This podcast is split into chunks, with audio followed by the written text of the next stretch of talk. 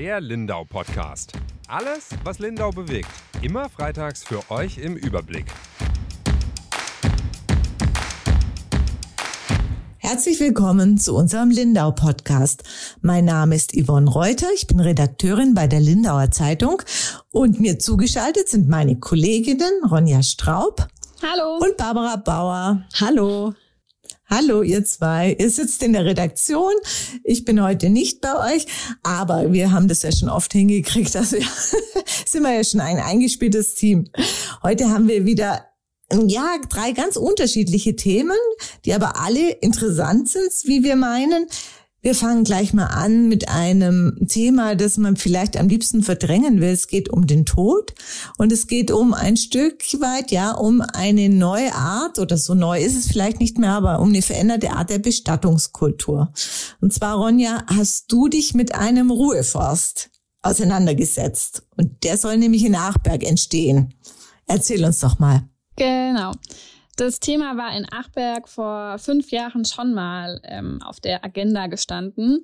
Ähm, dann wurde daraus aber nichts. Und jetzt, ähm, fünf Jahre später, haben die Besitzer von diesem ähm, Wald, wo dieser Ruheforst entstehen soll, das nochmal angestrebt sozusagen. Achberg hat ja jetzt auch einen neuen Bürgermeister, also jetzt auch schon wieder ein bisschen länger.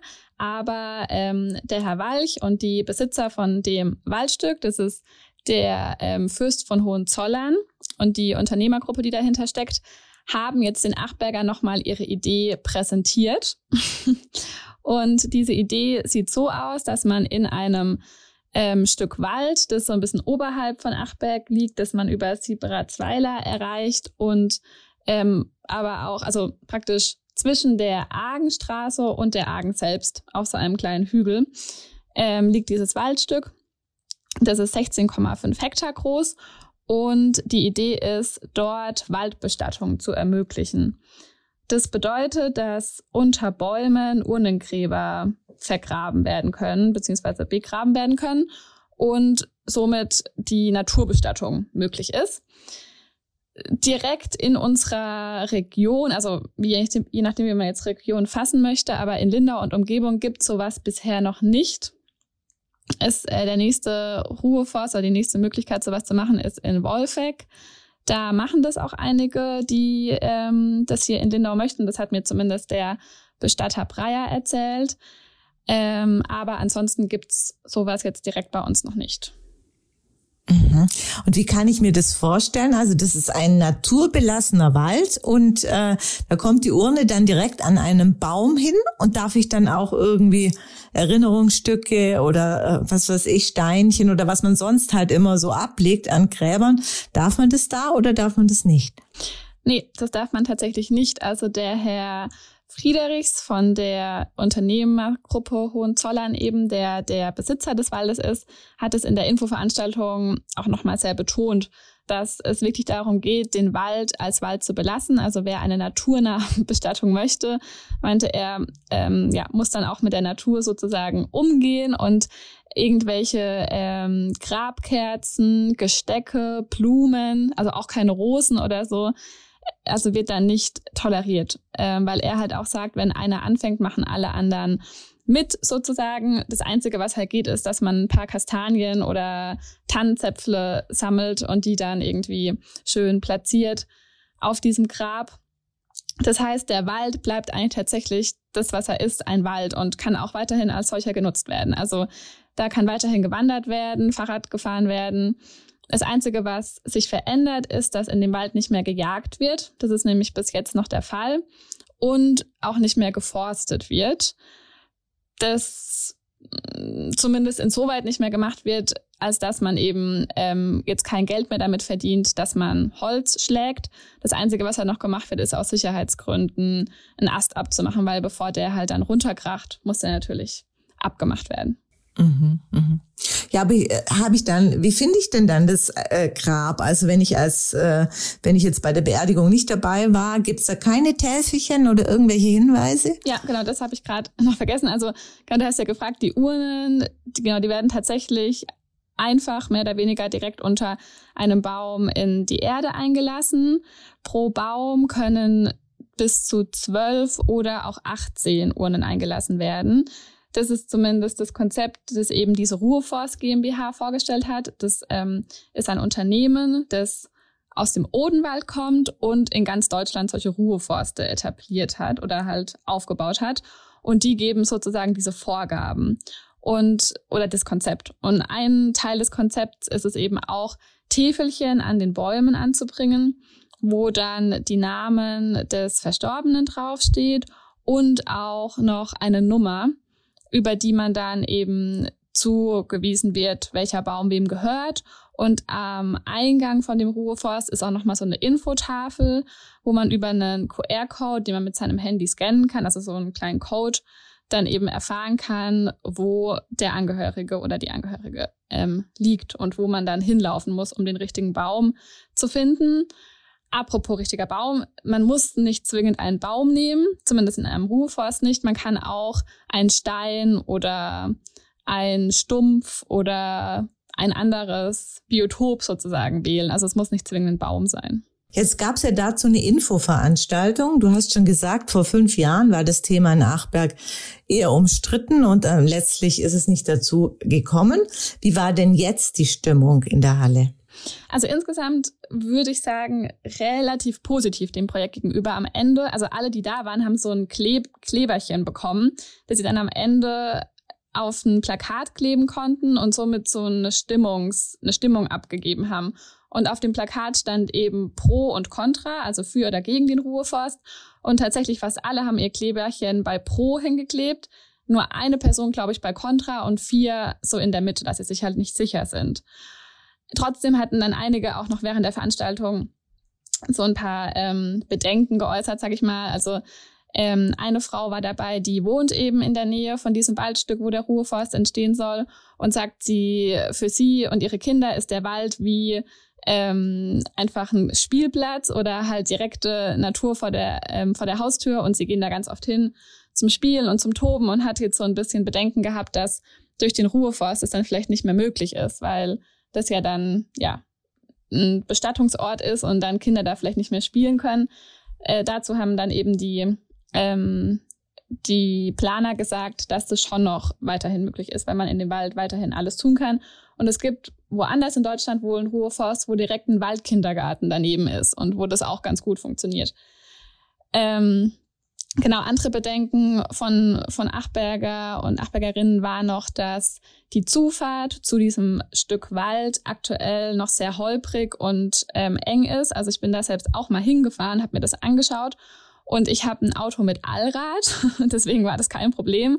Aber ich glaube, Leute, die das nicht haben oder ein ganz neues Auto haben oder so, und also es wird auf jeden Fall auch ähm, staubig, ähm, für die ist es dann vielleicht nicht so komfortabel, aber auch da ist die, die Lösung, dass man die Zufahrt, falls der Ruheforst entstehen soll, noch ausbaut und da dann ein richtiger Weg ähm, entstehen soll. Trotzdem haben auch andere Anwohner noch Sorge, dass dann vielleicht viele Menschen, die zur Beerdigung zum Beispiel kommen, die ja dann auch in dem Wald stattfindet, ähm, keinen Parkplatz finden und dann bei den Anwohnern vor der Haustür parken oder so. Ähm, und das haben sie aber auch wieder mehr oder weniger entkräftigt, weil eben Parkplätze entstehen sollen zwar nur für einen Parkplatz mit zehn Plätzen und einer mit fünf, aber die Erfahrung von anderen Ruheforsten wird wohl zeigen, so zumindest die Planer, dass nicht viele Leute zu, dies, zu diesen Beerdigungen kommen. Also tatsächlich seien das meistens kleine Beerdigungen. Ich habe dann auch nochmal so ein bisschen kritisch nachgefragt, weil ich erinnere mich an die Beerdigung von meinem Opa zum Beispiel, die war jetzt nicht in einem Ruheforst, aber da waren irgendwie 100 Leute oder so Gefühl. Also der war schon auch bek bekannt im Ort, aber das war eine sehr, sehr große Beerdigung. Ähm, aber gut, ich muss darauf vertrauen, was Sie mir erzählt haben. Ich selbst war noch nicht auf einer ähm, Bestattung in einem Ruheforst, aber dass die wohl immer nicht so groß seien und deswegen auch nicht so viele Leute im Auto kommen würden. Aber dann ging es ja da in erster Linie, die Einwände waren ja Nutzungskonflikte.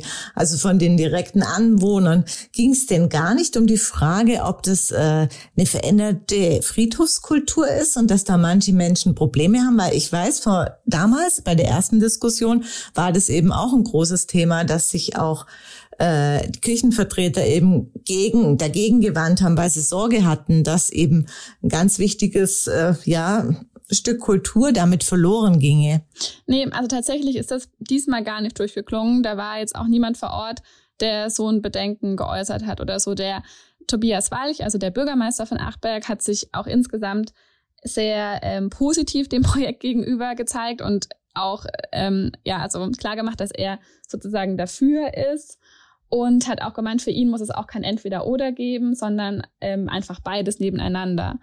Und mhm. Achberg hat ja zwei ähm, Friedhöfe und er sagt, das Geld, das dann zum Beispiel auch über den Ruheforst eingenommen werden könnte, könnte man auch verwenden, um das in die Friedhöfe zu investieren. Also so hat er es dann auch argumentiert. Ein Friedhof wird jetzt wohl gerade noch bei, barrierefrei ja gemacht. Und ähm, deswegen sieht er das eigentlich eher als, als Erweiterung und nicht, dass, dass, dass die Friedhöfe jetzt darunter leiden, sage ich mal, oder diese ähm, traditionelle Bestattungsart darunter leidet.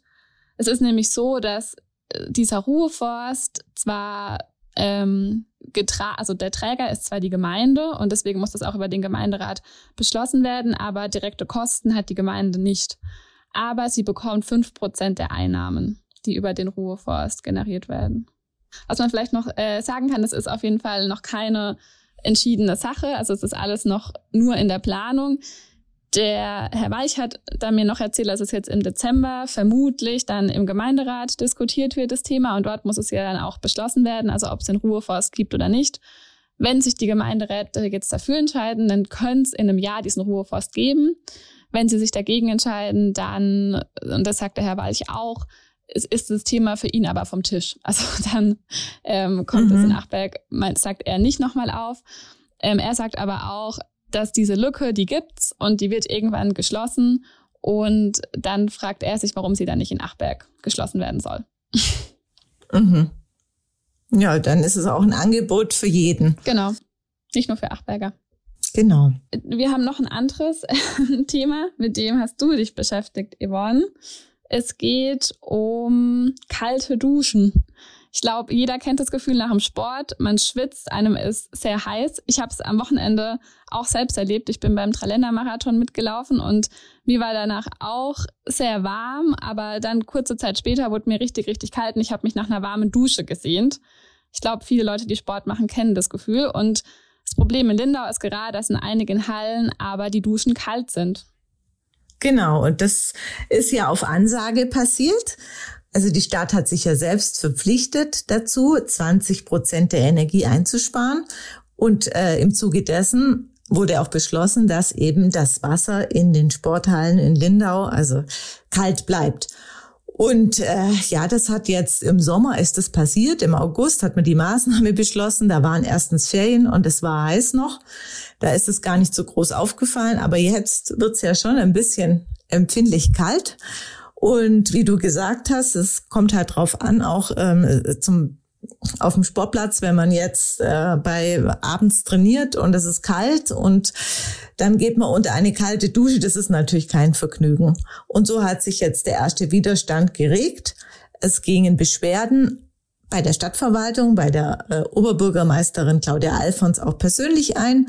Ähm, ich weiß von der Spielvereinigung, die sich gemeldet hat. Ich weiß aber auch vom TSV Lindau, ist ja der größte Lindauer Verein, ähm, dass sich da der Vorsitzende gemeldet hat und äh, um Klärung gebeten hat. Und die waren aber alle nicht so, dass sie gesagt haben, das ist einfach nicht nachzuvollziehen, sondern die waren gesprächsbereit, die haben auch Kompromisse angeboten, aber vorerst erstmal nichts gehört und mussten jetzt einfach mit dieser Lösung so leben. Okay. Ja. Und was sagt die Oberbürgermeisterin denn dazu? Du hast mit ihr auch darüber gesprochen.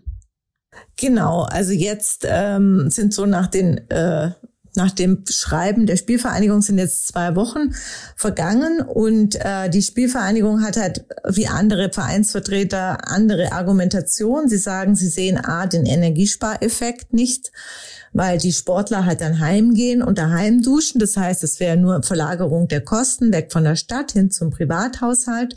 Zum anderen, äh, das ist so der, der größte Kritikpunkt, sorgen sie sich um die Gesundheit ihrer Sportler und ganz wichtig auch, Sie befürchten wieder nach Corona so einen Einbruch ins Vereinsleben. Also kann man jetzt drüber streiten, wie wichtig das ist, Geselligkeit etc. Aber wenn ich nicht mehr duschen kann, gehe ich halt heim und dann bleibe ich daheim, dann gehe ich nicht mehr zurück ins Vereinsheim. Und zum anderen gibt's halt Eltern schon, die ihre Kinder dann nicht mehr ins Training schicken, weil sie sich eben auch um die Gesundheit sorgen. Und so bröckelt es beim Verein dann halt auch dahin. Und wie gesagt, sie haben Kompromissangebote gemacht, bisher nichts gehört. Jetzt habe ich nochmal nachgefragt bei der Frau Alfons und jetzt tut sich, scheint sich doch was zu tun, aber nicht, weil sie an ihrer prinzipiellen Vorgabe, Energie zu sparen, irgendwie abweichen will. Da hält sie fest und sie sagt auch nach wie vor, für sie ist es zumutbar, ähm, dass man nach dem Sport sich warm anzieht und heimgeht oder eben, wenn man so verschwitzt ist, dass man auch unter die kalte Dusche geht. Denn wir müssen alle aus unserer Komfortzone raus, sagt sie. Ähm, in der Stadtverwaltung ist es auch kühler als sonst natürlich. Die haben ja auch die 19 Grad, die für öffentliche Gebäude vorgesehen sind. Da sagt sie, es findet sie auch nicht angenehm. Aber dieses Opfer müsse man halt jetzt bringen, wenn man wirklich Energie sparen will. Jetzt ist aber der Krux an der Sache, weshalb jetzt doch Bewegung wahrscheinlich reinkommt, ist, dass eben nicht in allen Hallen die Duschen warm sind. Und zwar hat es technische Gründe. Es, ist, es gibt alte Anlagen und es scheint in der Turnhalle in Reutin so zu sein und auch in der Eishalle, äh, dass da eben die Anlagen einfach nicht abgeschaltet werden können aus technischen Gründen und ähm, da würde man der Anlage mehr schaden, als dass es irgendwie hilft. Deshalb liefe da die ganze Zeit, hatten die warmes Wasser. So, und jetzt sagt sie natürlich, ähm, das ist der Punkt, wo sie dann mit einsteigt. Das wird willkürlich und das kann natürlich der einzelne Sportler so nicht nachvollziehen. Der eine hat Glück, also warmes Wasser zu haben oder eben nicht, wird zur reinen Glückssache. Und äh, sagt sie, das ist natürlich blöd und das schürt auch den Ärger zwischen den Vereinen oder so und das ist ungut. Ja, und äh, ja, also gibt's eine Lösung jetzt erstmal oder was ist Ihre Lösung? Ihre Lösung ist jetzt erstmal, dass sie einen Auftrag gibt, dass äh, ihr Amt also ähm, guckt, ob es eine technische Lösung gibt. Und zwar in dem Sinne, weil die Sportler hatten ja dann versprochen, nur Blitzduschen zu machen und so alles. Aber es muss halt, wenn der Kessel eh warm ist, sage jetzt mal, ob die jetzt kurz oder lang duschen, klar, hat am Verbrauch ändert sich was, aber an der Energie, die aufgewendet werden muss, um das Wasser zu erhitzen, die ist ja trotzdem da. Und jetzt will man gucken, ob man für eine geringe Menge Wasser, also wirklich nur zum bestimmten Zeitpunkt irgendwie mit so elektrischen Durchlauferhitzer. Ich bin keine Technikerin, keine Ahnung wie, ob man das eben so überbrücken könnte. Das will sie jetzt forcieren. Ah, das wäre ja dann auch so eine Art Blitzdusche sozusagen. Oder dass man eben, genau. nur, dass es nur kurz warm wird, das Wasser, oder? Genau, genau. Und eben mit einer anderen Energiequelle, also über Elektro dann das eben den zur Verfügung stellt. Das will sie jetzt überprüfen, ob das machbar ist. Und ähm, immerhin, es bewegt sich was und sie sagt auch, ähm, es bringt jetzt einfach nichts, auch wenn, wenn so ein ungutes Gefühl zwischen oder Neid oder weiß der Geier was auch zwischen den Sportlern aufkommt, weil wir brauchen jetzt den Zusammenhalt in der Gesellschaft, das sieht sie schon und äh, sagt halt auch, ja, der Winter wird noch hart genug und äh, da müssen wir noch genug Opfer bringen und jetzt hofft sie, dass sie da an einer Lösung arbeitet. Aber ich bin mal gespannt, ob das dann technisch auch machbar ist, steht jetzt noch in den Sternen. Mhm. Ja, ja, und ich meine, der Winter hat jetzt auch erst angefangen. Also jetzt ist es ja noch verhältnismäßig warm. Ich finde, gerade die letzten paar Tage ging es auch noch, aber richtig, richtig kalt wird's jetzt halt dann in den nächsten Das wird Monaten. richtig kalt und ich denke mir halt auch, äh, wenn ich jetzt Fußballer bin, äh, bei, was weiß ich, null Grad auf dem Platz, nehmen wir mal an, bei einem Spiel, die haben ja auch Gäste da. Also klar, in der Liga ist es jetzt nicht riesengroß, aber von Oberteuringen hast du halt auch mal, wie lang fährt man da? Locker 30 Minuten oder so ähm, die ohne Dusche heimzuschicken äh, nach der Kälte. Also das ist schon ja. alles nicht so optimal. Nee. Und da sollte es, wenn es da irgendwie technische Lösung gibt, ohne dass man jetzt von dem Ziel so abrückt, dass man äh, die, den ganzen Plan, Energie zu sparen, über Haufen wirft, wäre das natürlich ideal. Mhm, ja. Dann schauen wir mal, ob es eine Lösung gibt. Wir werden auf jeden Fall dranbleiben. Genau. auch an einer oder auch über eine Lösung hat ähm, jemand nachgedacht, worüber Barbara diese Woche berichtet hat oder als Thema hatte. Du warst im Hauptausschuss, glaube ich. Ja, genau. Ähm, Dienstagabend und ihr habt über eine, oder was heißt ihr, der Stadtrat oder der Hauptausschuss hat über einen, über eine Sicherheitswacht beraten, die in Lindau entstehen soll. Bekommt Lindau denn eine Sicherheitswacht? Ja, Lindau bekommt eine Sicherheitswacht. Das hat der Ausschuss fast einstimmig beschlossen. Nur eine Gegenstimme gab es. Also es war ziemlich ähm, eine große Mehrheit da. Von wem war die Gegenstimme? Die war von der Ulrike Meyer-Lorenz und die hat aber auch so ein bisschen erklärt, aber vielleicht können wir später dazu kommen, mhm. weil wahrscheinlich wissen auch gar nicht alle, ja. vermute ich, was eine Sicherheitswacht ist. Ja, erzähl uns das bitte. Was ist eine Sicherheitswacht? Genau, also eine Sicherheitswacht äh, soll eine Ergänzung sein zur Polizei oder ja, ein ergänzendes Angebot. Es ist auch nicht dieser Ordnungsdienst, der durch die Stadt läuft von der Stadt, die Ortspolizei, die die Strafzettel verteilt an die Falschparker oder so.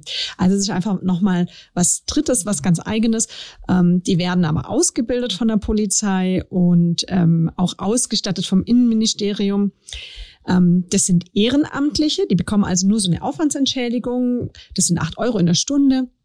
Und da gehen die durch die Stadt, die sind immer zu zweit, also gehen die so eine Art Streife, laufen die an belebte Plätze, zum Beispiel in der Fußgängerzone, in Parks oder am Busbahnhof zum Beispiel. Die gehen zu Orten, von denen man denkt, dass da Konfliktpotenzial auch bestehen könnte oder wo man weiß, da kommt es häufiger mal zu Vandalismus oder zu Streitereien, Pöbeleien, mhm. Schlägereien so.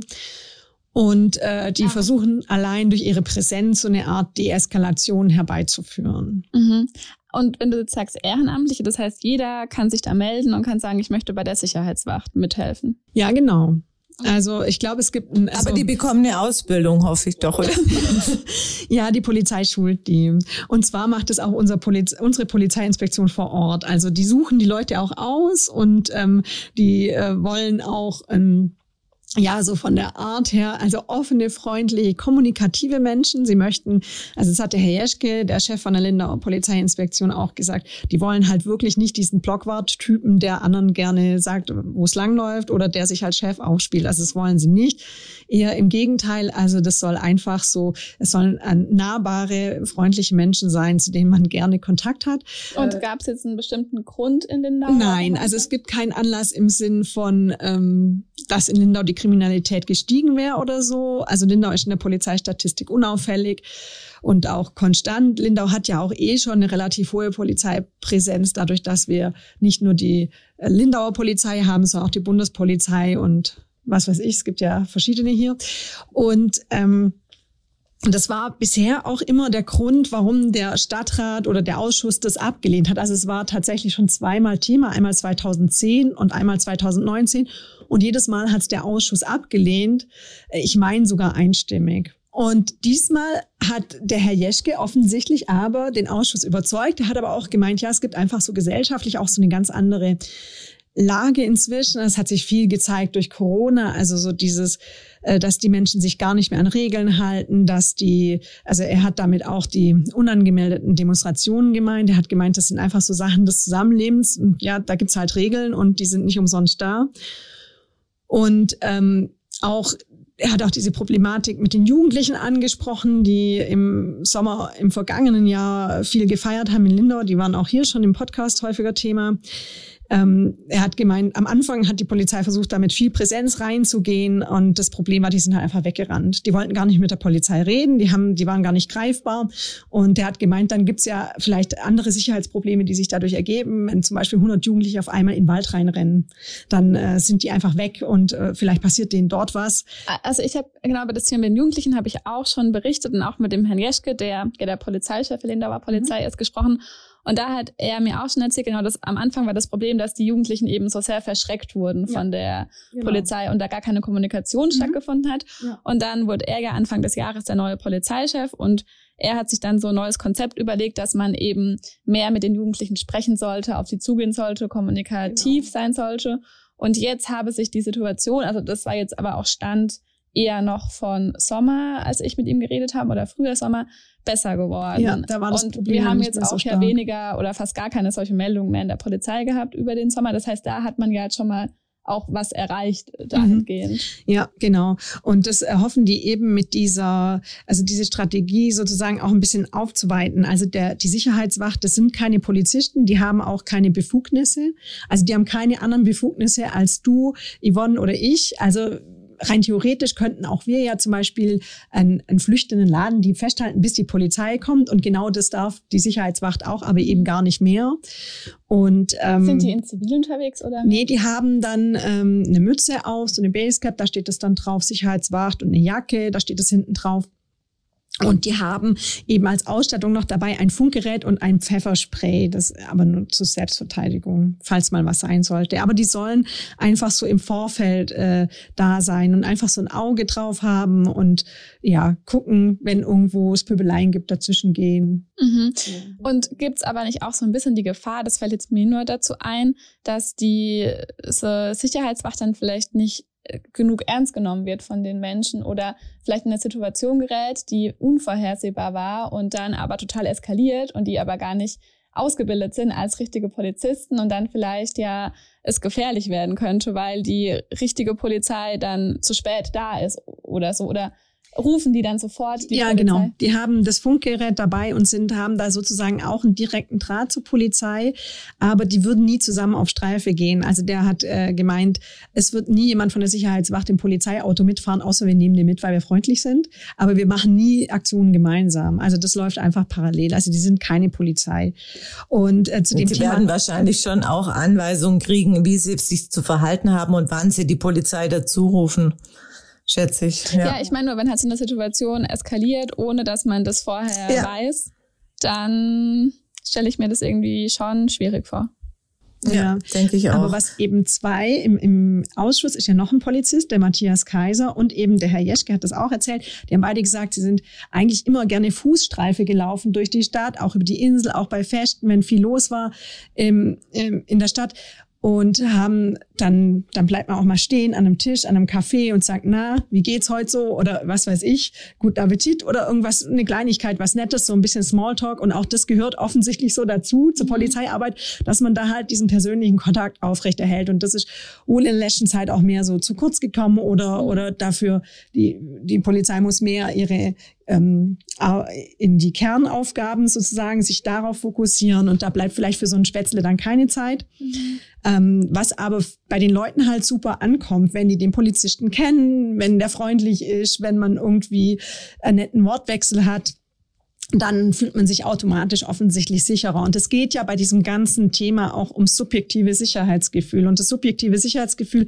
das kannst du nicht messen. Da kannst du nicht sagen, in der Statistik stehen wir gut da, ist super. Wenn du dann jetzt durch die Fußgängerzone läufst und da ist eine äh, Gruppe Betrunkener, äh, egal welchen Alters, du fühlst dich unwohl, wenn du merkst, die sind, die lallen, die torkeln, die haben vielleicht Flaschen in der Hand, da fühlst du dich unwohl. Und das macht ja dein Sicherheitsempfinden äh, viel stärker aus als jetzt eine Zahl in der Statistik. Mhm. Und haben Sie aber auch was dazu gesagt, inwieweit Sie davon ausgehen, dass sich da genug Menschen melden? Also ich meine, äh, Mangel an Ehrenamtlichen gibt's ja überall. Glaubt man, dass da genug Leute auch Lust dazu haben?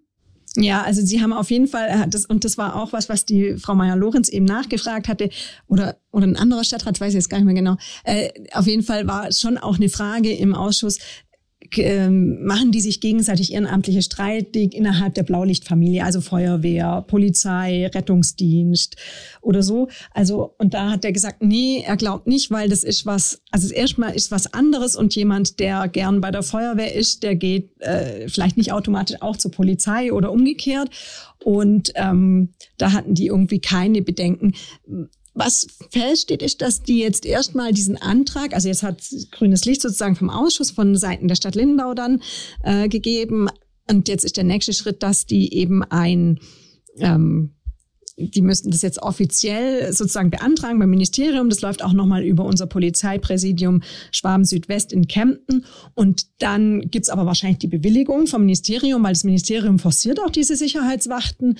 Und ähm, dann geht's erstmal an die Werbung. Dann müssen die Werbung machen und äh, gucken, dass die Leute sich auf die Stellen bewerben. Dann müssen sie auswählen und eben mit der Ausbildung beginnen. Und die hoffen, dass alles soweit klar ist bis zum Beginn der kommenden Saison im Frühjahr. Ich denke, der Erfolg von dieser Sicherheitswacht wird ganz entscheidend davon abhängen, was sie für Leute da gewinnen. Also da muss man wahrscheinlich sehr viel Sorgfalt in die Auswahl stecken, ob die dann wirklich solche Vertrauenspersonen werden oder nicht. Und wie du gesagt hast, es geht um subjektive Sicherheit und weniger um Abschreckung oder sonst was. Aber natürlich ähm, äh, der große, sag ich mal, die, die, haben wir ja in Lindau wenig, sag ich mal, aber die großen, dicken äh, Fische da, die Kriminellen, die lassen sich von irgendwelchen Ehrenamtlern bestimmt nicht abschrecken, aber so diese Alltagsgewalt äh, Gewalt vielleicht, äh, nehmen wir mal an, irgendwelche Schlägereien am Zug zwischen Schülern oder egal was. Ich glaube, das macht schon einen Unterschied, ob da zufällig an eben öfters mal diese Leute äh, durchlaufen oder nicht. Mhm. Also das wird sich schon verändern, hoffe ich auf ja, jeden genau. Fall. Ja, genau. Und ein Beispiel, das auch genannt wurde, war zum Beispiel ja auch ähm, in den Uferzonen oder in den Uferparks dann im, im Sommer, wenn jetzt jemand die Musik laut hat, dann kann der Sicherheitsdienst hin, äh, Sicherheitsdienst sage ich schon, die Sicherheitswacht hingehen und kann sagen, hi, coole Musik, aber könnt ihr vielleicht ein bisschen leiser machen, das wäre irgendwie voll nett für die Anwohner oder so. So niederschwellig. Ja, genau, also das soll so ganz niederschwellig sein oder dass sie in der, allein dadurch, dass sie in der Fußgängerzone unterwegs sind, dass die Leute dann vom Fahrrad absteigen, weil auch das ist ja gerade im Sommer sowieso, aber ja auch ein Problem, dass die Leute sich nicht dran halten, dass eine Fußgängerzone ist und auch an Stellen radeln, wo es eigentlich nicht erlaubt ist. Und das, also da allein schon dieses uniformähnliche, ähm, ja, diese uniformähnliche Kleidung dazu beiträgt, dass die Leute dann äh, innehalten und denken, oh, ich steig mal ab. Und haben die noch mhm. Beispiele von anderen Städten genannt, wo es sowas schon gibt und wie das da funktioniert? Ja, der hat als Beispiele, hat der Herr Jeschke Kaufbeuren genannt. Äh, genau, Kaufbeuren. Und in Kaufbeuren, das ist so von der Größe her ein bisschen vergleichbar wohl, oder, oder von der Präsidiums, nee, nicht, äh, Polizeiinspektionsstruktur sozusagen, also so aus polizeilicher Sicht ist eine ähnlich strukturierte Stadt. Und der hat gesagt, da läuft es wunderbar. Die haben das ganz am Anfang mit eingeführt. Und äh, da hat es so gut funktioniert, dass die Sicherheitswacht mit ähm, wirklich auch angesprochen wird von den Leuten, dass die denen auch mal sagen, guck mal, da ist irgendwas komisch, schau doch mal danach oder so oder oder dass man einfach so im Gespräch ist, dass sie das Ohr ganz nah am Bürger haben und da geht's einfach um diese Kontaktstelle zwischen äh, ja der Staatsgewalt und dem Bürger. Mhm.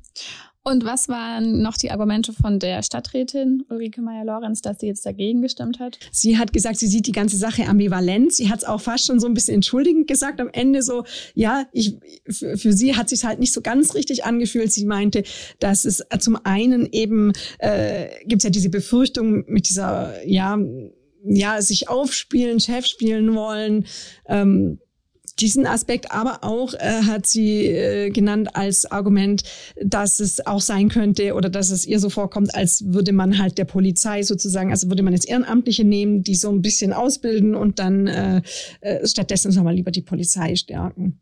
Mhm. Die richtige Polizei. Verstehe. Ja, sie hat dann auch gefragt, wie viele Stellen unbesetzt sind im Poliz in der Polizeiinspektion. Das konnte der Herr Jeschke öffentlich nicht beantworten. Aber er hat gemeint, natürlich sind die auch immer wieder in so einer Situation, wo die dann wissen, es werden bald Leute in Ruhestand gehen, aber es ist noch niemand sozusagen nachgemeldet worden. Und dass sie dann schon immer gucken müssen, dass sie genügend Personal haben. Aber er hat gesagt, sie sind so aufgestellt, dass sie ihre Pflichtaufgaben immer noch erledigen können, sogar noch ein bisschen kühler, hat er gesagt.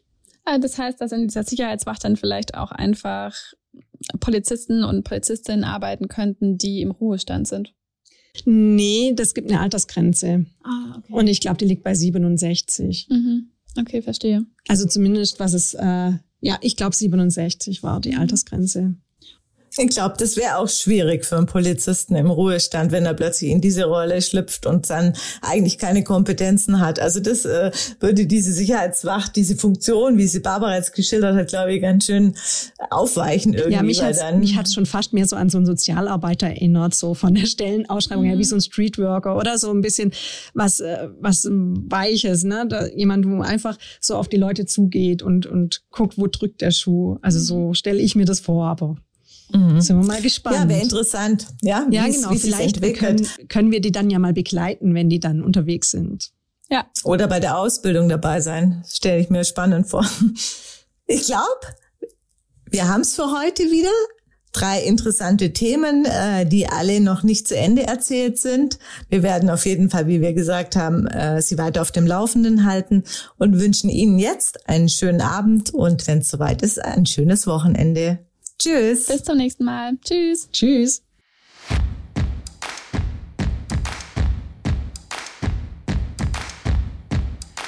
Der Lindau Podcast. Alles, was Lindau bewegt. Immer freitags für euch im Überblick. Auf schwäbische.de findet ihr mehr als diesen Podcast. Das Digitalabo gibt es schon für 9,90 Euro im Monat. Als Hörerin oder Hörer dieses Podcasts bekommt ihr den ersten Monat sogar kostenlos. Geht dazu auf www.schwäbische.de slash Podcastangebot. Das Probeabo endet automatisch nach einem Monat. Viel Spaß auf unserer Website.